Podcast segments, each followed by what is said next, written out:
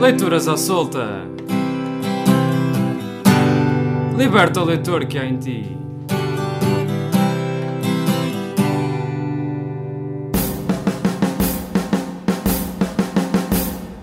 Olá, o Leituras à Solta está de regresso à Dora FM.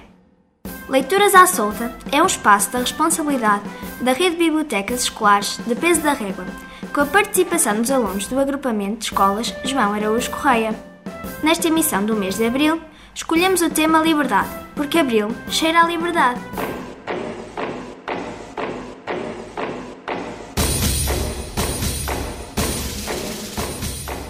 Nós somos a Leonor, a Anabela, a Érica e o José António, da turma 4 do 6 ano da EB23 de Peso da Ré. Hoje vamos ler-vos alguns enxertos da obra Salgueiro Maia, O Homem do Tanque da Liberdade, de José Jorge Letria.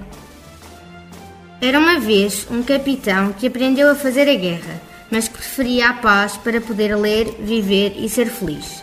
Da guerra sabia tudo, ou quase tudo. Noutros tempos, teria sido cavaleiro, porque a sua arma era cavalaria, mas, como os tempos mudam, o seu cavalo passou a ser um tanque de guerra, daqueles grandes e possantes que cospem fogo e derrubam casas, quartéis e muralhas, quando é preciso, quando a paz é vencida. Foi no dia 1 de julho de 1944 que viu a luz na Vila Alentejana de Castelo de Vide, filho de um trabalhador ferroviário. Cresceu a ouvir falar da vida difícil de quem trabalhava nos comboios, que percorriam Portugal de norte a sul. Talvez por ter crescido a ver chegar e partir comboios, grandes cavalos de ferro, como os tanques que mais tarde viria a comandar, acostumou-se a ser rigoroso e pontual. E nem precisava de ouvir o apito para saber que tinha de estar sempre a horas onde o dever o chamava. Assim foi, também, na madrugada de 25 de abril de 1974.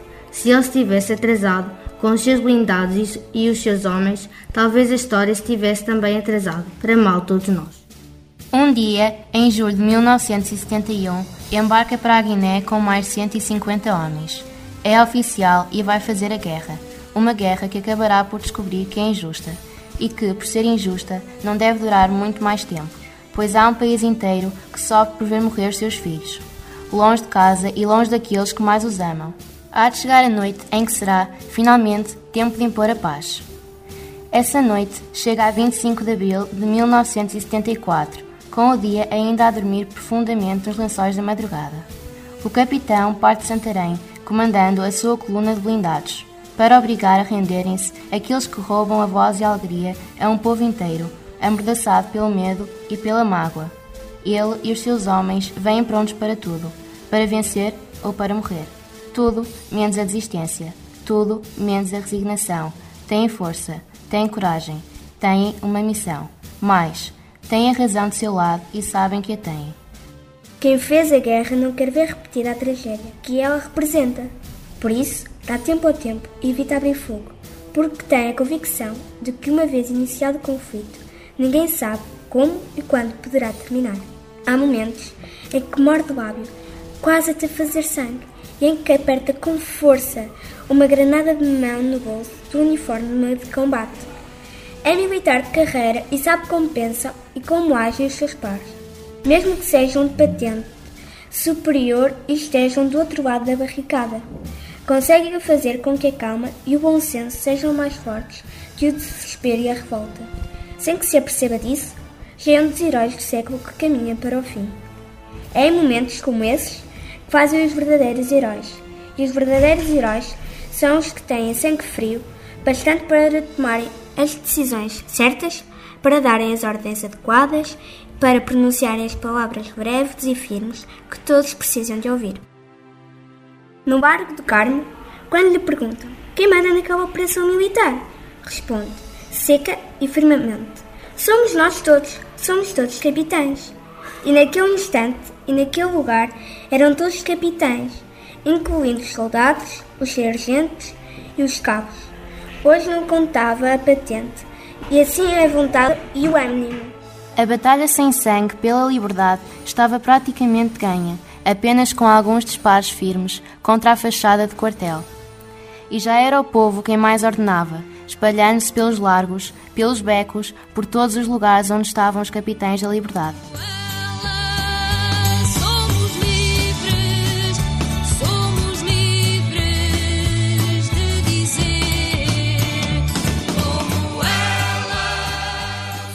E nas suas mãos, em vez de armas, trazia cravos vermelhos, daqueles que ajudam a transformar as metralhadoras e as espingardas em bandeiras de esperança e de amizade. O capitão era agora o homem de quem se falava, era o herói que as pessoas aplaudiam e felicitavam nas ruas. Mas ele, modesto e exigente como era, não gostava que o aplaudissem, que o vitoriassem.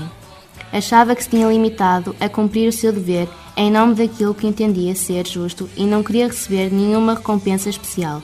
Pelo contrário, queria voltar a Santarém e fazer a vida que sempre fizera com a mulher e com os amigos.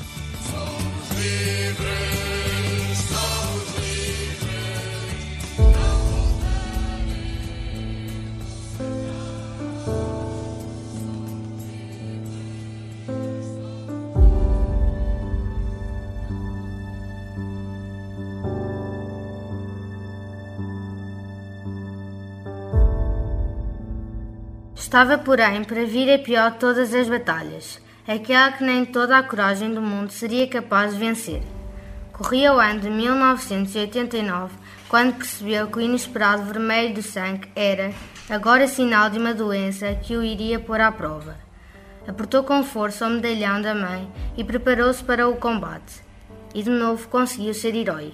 Bateu-se em todas as frentes para que a vida lhe fosse poupada ele que não se importava de ter morrido pela liberdade. Só que desta vez o inimigo estava dentro de si e chamava-se Cancro. Ainda interviu algumas centelhas de esperanças, mas foram fugazes e enganadoras. Três anos durou essa guerra sem quartel, em que os tanques disparavam cravos, nada podia fazer para o salvar. Nem sequer o amor dos que o rodeavam e a amizade de quantos se recusavam a perdê-lo enfrentaria o combate final com a bravura de quem sabe que está condenado a perder a derradeira batalha. Podiam de novo chamar-lhe herói, que bem merecia a grandeza no título. Num abril triunfou e num abril partiu. Foi em 3 de abril de 1992 que, regressado à terra onde nasceu, Castelo de Vida.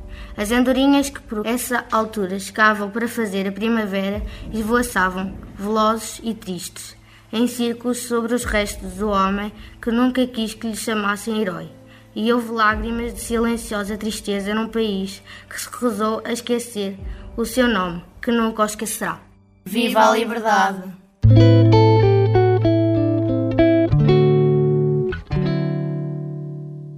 Eles não sabem que o sonho é uma constante da vida concreta e definida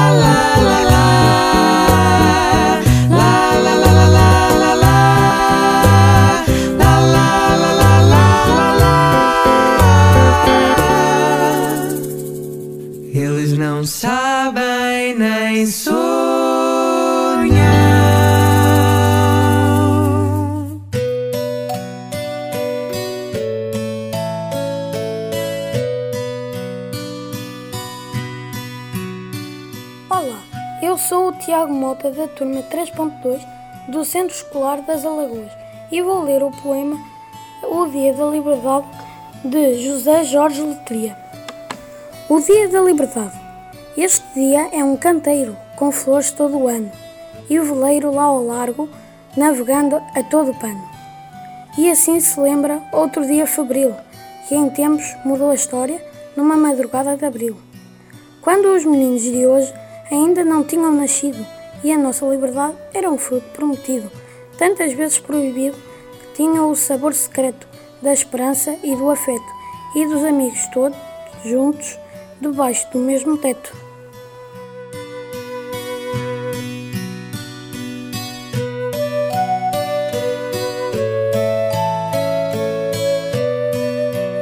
Olá, eu sou a Joana Coutinho da turma 3.2 do Centro Escolar das Alagoas e vou ler um poema da autoria de Mateu de Calhau. Voo, sonho e liberdade. Depois da noite escura e do pesadelo, acordamos naquela manhã de 25 com a liberdade a envolver-nos o coração. Voámos então bem alto, graças ao sonho de um capitão. A flor era o cravo, o povo um grito, uma união. O mês era abril, o sonho a revolução.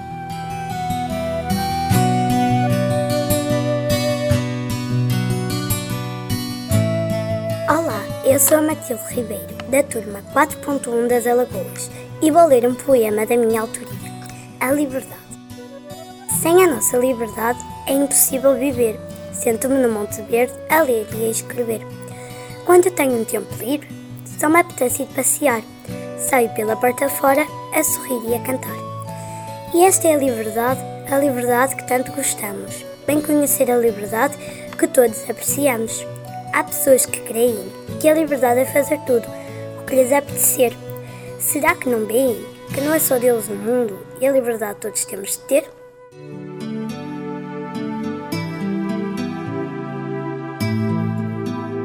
Olá, nós somos a turma 4.1 do Centro Escolar da Alameda.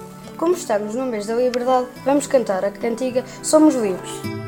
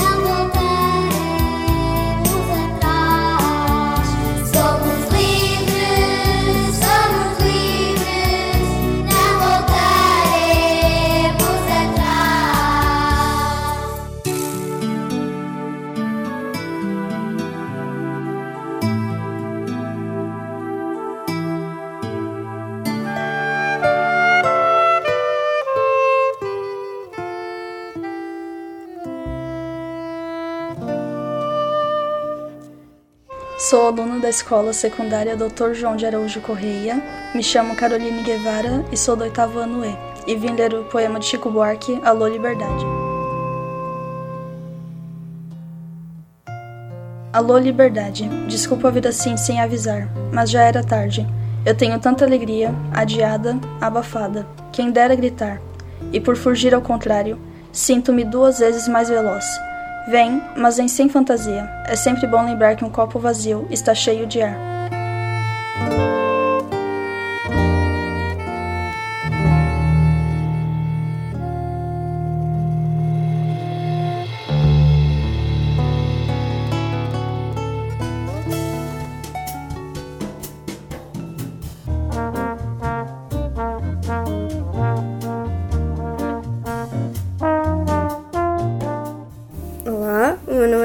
Costa, ando no décimo F na Escola Dr. João Araújo Correia. Hoje vou ler um poema de Alexandre O'Neill que se chama Há Palavras que Nos Beijam. Há palavras que nos beijam como se tivessem boca. Palavras de amor, de esperança, de imenso amor, de esperança louca. Palavras nuas que beijas quando a noite perde o rosto. Palavras que se recusam aos muros do teu desgosto. De repente coloridas, entre palavras sem cor.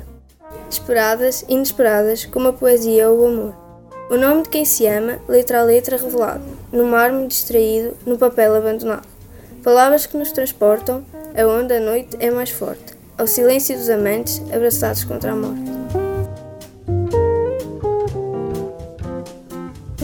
Chamo Maria Rita, sou aluna 11 da Escola Secundária João de Araújo Correia e irei ler o poema de Miguel Torga chamado Conquista. Livre não sou eu que nem a própria vida me consente, mas a minha aguerrida teimosia é quebrar dia a dia um grilhão da corrente. Livre não sou eu, mas quero a liberdade. Trago-a dentro de mim como um destino. E vão lá desdizer o sonho do menino que se afogou e flutua entre nenufados de serenidade depois de ter a lua.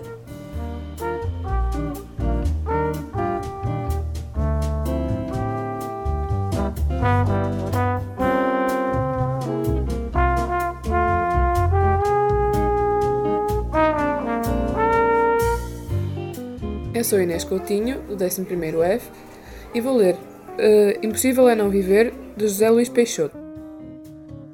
Se te quiserem convencer que é impossível, diz-lhes que impossível é ficar calado, impossível é não teres voz. Temos direito a viver. Acreditamos nessa certeza com todas as forças do nosso corpo, e mais ainda, com todas as forças da nossa vontade. Viver é um verbo enorme, longo. Acreditamos em todo o seu tamanho, não prescindimos de um único passo do seu, nosso caminho. Sabemos bem que é inútil resmungar contra o ecrã de telejornal. O vidro não responde, por isso temos outros planos. Temos voz, tantas vozes. Temos rosto, tantos rostos. As ruas onde receber-nos serão pequenas para nós. Sabemos formar marés, correntes. Sabemos também que nunca nos foi oferecido nada. Cada conquista foi ganha milímetro a milímetro. Antes de estar à vista de toda a gente, prática e concreta, era sempre impossível, mas viver é acreditar. Temos direito à esperança. Esta vida pertence-nos. Por hoje chegamos ao fim do Leituras à Solta. Em nome de toda a equipa que produziu e levou até si esta emissão, despeço com a promessa de voltarmos à antena com mais algumas sugestões, leituras e histórias, porque ler é mágico. mais cinco Numa sentada que eu pago já Do branco ao tinto Se houver estica eu fico por cá Se tem má pinta Dá-lhe um apito e põe-no a andar espada cinta Já crê que é rei da quem dá limar Não me obriguem a vir para a rua gritar que é já tempo de embalar a trouxa e zarpar.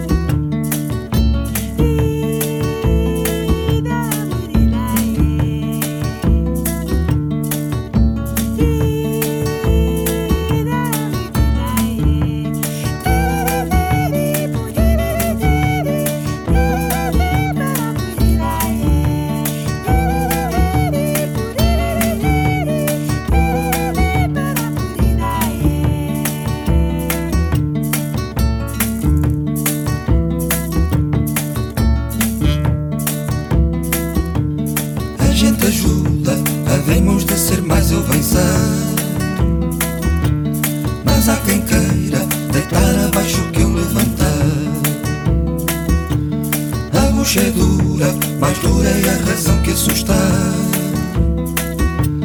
Só nesta rusga não há lugar para os filhos da mãe. Não me obriguem a vir para a rua gritar Que é já tempo de embalar a trouxa e zarpar